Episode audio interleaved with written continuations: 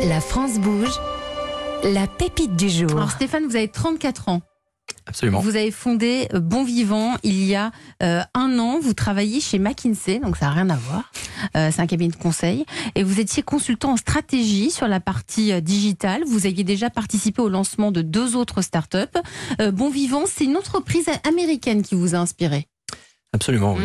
Parce pourquoi? qu'en fait, euh, bah, malheureusement, euh, il n'y a pas si longtemps que ça, on n'avait pas encore la, développé la technologie en Europe. Euh, elle venait plutôt des Donc cette technologie, c'est la technologie de la fermentation de, de précision. Oui, alors que euh, ça vient de la France, la fermentation, hein, par hum. Louis Pasteur. Hum. Euh, donc voilà, il était temps qu'on reprenne le flambeau de la fermentation de Moi, je crois qu'il y précision. a deux seuls pays, Israël et États-Unis, qui développent cette technologie. Absolument. Donc vous vous êtes dit, mais moi je vais monter ça en France. Euh, ça donne bon vivant. Alors c'est quoi? Vous aussi, vous allez tout nous raconter. Vous avez une minute, on vous écoute. C'est parti. Bon vivant, en fait, on produit des protéines de lait de vache, mais sans vache, et à destination des industriels comme euh, bah, notamment Danone. Euh, pour ce faire, on utilise euh, une technologie, donc la fermentation de précision, c'est-à-dire qu'on produit les protéines du lait, par exemple les caséines, celles qu'on connaît le, plus, et pour ça, on utilise non pas une vache, mais des levures qu'on va faire fermenter. Donc la protéine, elle, qui est produite, elle est 100% identique à celle de la vache, et donc on peut refaire tous les produits laitiers en fait qu'on l'on fait d'habituel, avec le même goût, la même texture et le même apport nutritionnel. À l'inverse justement des produits végétaux qui souvent la pêchent sur ce niveau-là. L'intérêt il est triple. Euh, tout d'abord au niveau environnemental, il y a une réduction de 90% de, la, de production de CO2, 95% de la consommation d'eau. Un deuxième intérêt c'est que d'ici à 2030 il est prévu que la production de lait baisse de 20%. Donc on a un déficit protéique en fait à venir qu'il faut combler. Et troisièmement, euh, au niveau de la santé humaine. En fait, la, grâce à la fermentation de précision, on ne fait que les protéines, on ne fait pas donc le lactose, qui est le sucre du lait et qui est responsable des intolérances. C'est une solution complémentaire avec Bon Vivant euh, face à la production conventionnelle euh, pour relever bah, les défis euh, qu'on a en face de nous. Merci Stéphane Macmillan pour le pitch autour de, de bon vivant. Donc vous, vous faites de la fermentation de précision à partir d'une levure. Absolument, une levure Hein alimentaire. une levure alimentaire. Et cette levure produit naturellement des protéines. Et cette protéine, cette protéine vous allez vous, insérez le gène de la vache dans ce micro-organisme. Est-ce que j'ai compris ou je suis à côté de la plaque? On n'est pas loin. On n'est pas loin. Mais c'est exactement ça. En fait, une levure, euh, notamment alimentaire, quand elle fermente, naturellement, elle produit des prébiotiques, des probiotiques, des, des, euh, des protéines. Ouais. Donc c'est déjà naturellement son, voilà, ce qu'elle fait. Là, ce qu'on va faire, c'est qu'on va insérer l'ADN qui code pour la production de la caséine, donc la protéine d'intérêt qui nous intéresse, la protéine du lait, dans ce micro-organisme, donc dans cette levure. Et quand on va la faire fermenter, eh ben elle va et la produire. Donc on se retrouve, et c'est un Mais petit peu magique, Mm. avec la même chose que le même, la même protéine identique à celle de la vache, mais faite Et par donc un à la micro-organisme. fin, vous obtenez une poudre.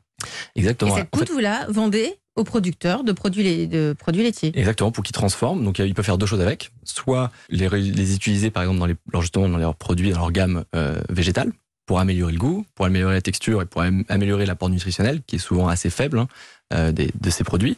Ou créer de nouveaux produits. Euh, typiquement, ça peut être pour pour l'alimentation spécialisée. Donc, euh, comme on en a parlé tout à l'heure avec avec Isabelle, euh, pour les sportifs, pour les yaourts très protéinés. Ça peut être aussi pour euh, très spécialisé pour les, les seniors ou les gens malades. Et ça peut être pour n'importe quel produit, euh, une glace, un yaourt, euh, voilà. L'intérêt euh, de tout cela, c'est quoi? Il y a un, un intérêt pour la santé humaine parce que vous ne produisez pas le lactose, qui est le sucre du lait, mais il existe déjà du lait sans lactose. Alors il faut le, il faut arriver à le diminuer. Non, mais Euh, ça, mais on ça n'arrive existe, pas à le on faire à- en acheter. à 100%. Euh, il y a- en fait, euh, c'est assez compliqué. C'est un, D'accord. c'est un procédé, c'est un procédé. Et euh, l'autre intérêt, c'est quoi? Bah, sur l'environnement, euh, évidemment, Hum. euh, puisque produire dans un tank de fermentation, en fait, c'est simplement avec de l'eau et du sucre. Euh, donc, par rapport à la production de CO2 de tout le, le- de tout la, des vaches, hein, Mm. euh, c'est responsable de 13,5% des émissions de gaz à effet de serre au total, hein, la- l'agriculture. Mm. Euh, donc, ça permet de baisser énormément, euh, énormément ça. Mais comment vous avez mis au point ce procédé? Comment on passe de McKinsey à nous parler aussi bien de, des protéines, euh, de la poudre? Euh, Vous êtes associé à... Alors, on a, ouais, il y a une équipe Voilà. de chercheurs euh, derrière qui, euh, eux, ont la, la gentillesse et la pédagogie de m'expliquer comment, comment on fait ça.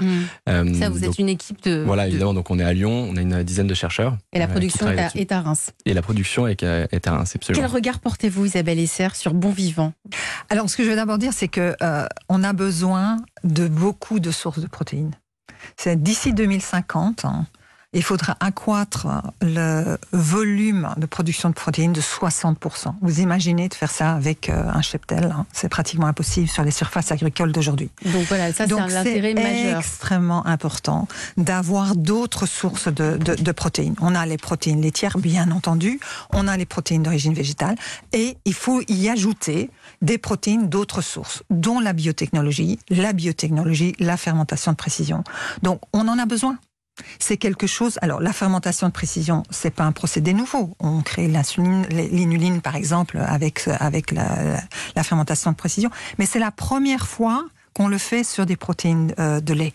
Et donc c'est ça l'avantage, parce qu'effectivement la protéine de lait est une protéine qui a aux qualités nutritionnelles extraordinaires, Mm. de digestibilité euh, pour le microbiote, etc. Donc effectivement, ça a un énorme avantage. Il y aurait des, des startups qui travaillent sur ce genre de technologie au sein de, de votre pôle de recherche? Alors aujourd'hui, on n'en a pas. Bon, alors peut-être quelque chose à vous, Ah, vous parler chose. antenne. On, veut- on va demander à Nathalie Carré, qui est en charge de l'entrepreneuriat à la Chambre de commerce et d'industrie, ce qu'elle en pense. Parce que si vous êtes aussi parmi nous, Stéphane Macmillan, c'est parce que vous démarrez, hein, ça fait pas longtemps. Elle a été fondée à Lyon en décembre 2021.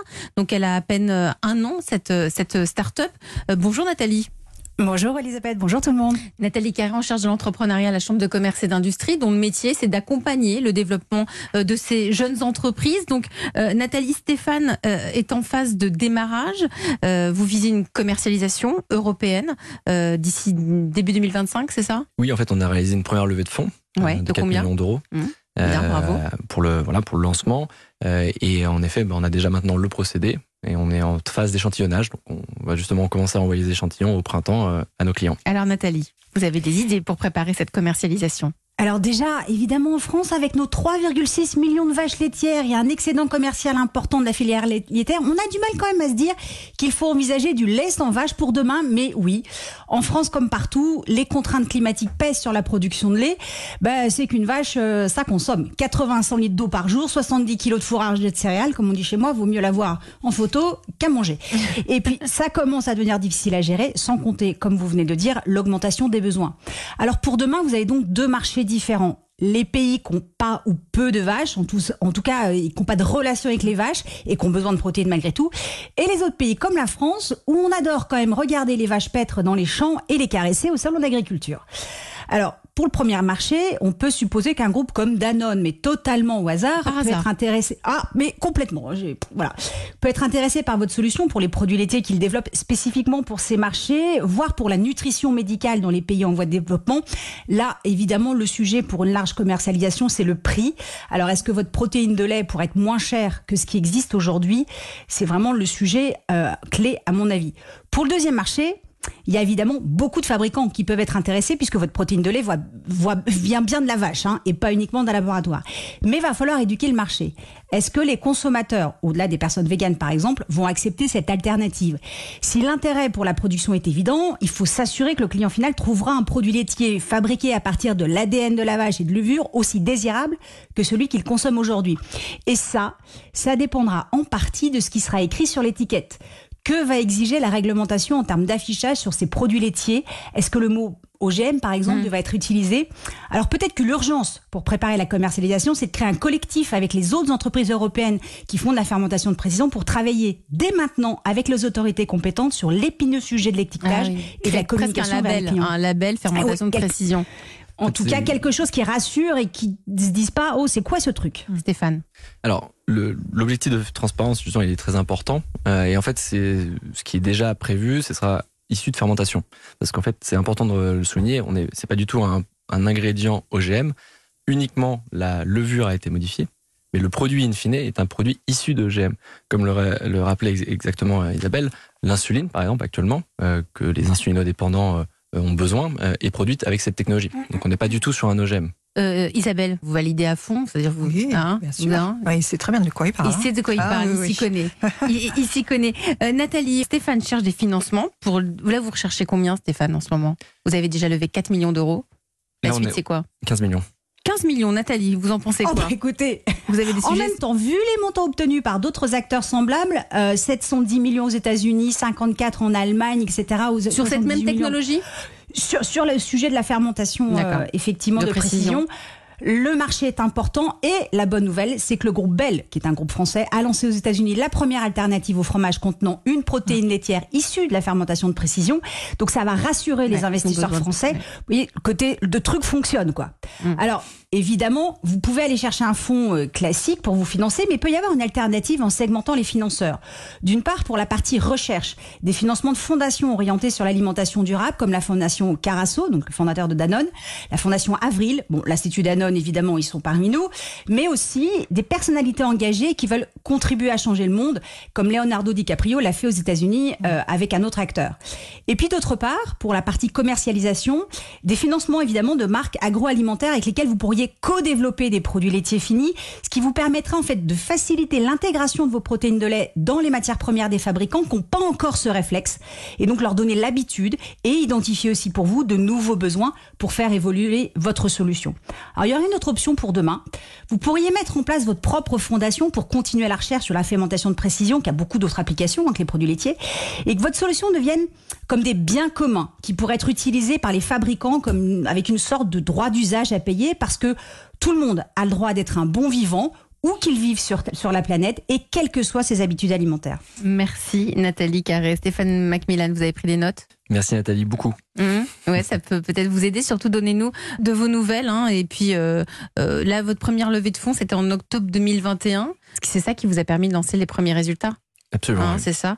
Et, euh, et donc, vous avez obtenu des subventions, des aides? Vous avez eu d'autres hum, sources de, de- de financement? Oui, bah, on a la chance en France d'avoir la BPI qui Mmh, est en plus euh, sur, nos, sur nos sujets, euh, évidemment de souveraineté alimentaire, de réindustrialisation, de transition environnementale, euh, supporte énormément l'innovation sur ces sujets-là. Donc on a obtenu en effet des aides. Des. Euh, si vous aussi, vous êtes une pépite, si vous avez envie de venir euh, pitcher votre projet d'entreprise ici à Europe 1, à la France Bouge, Nathalie Carré, pouvez-vous nous rappeler l'adresse?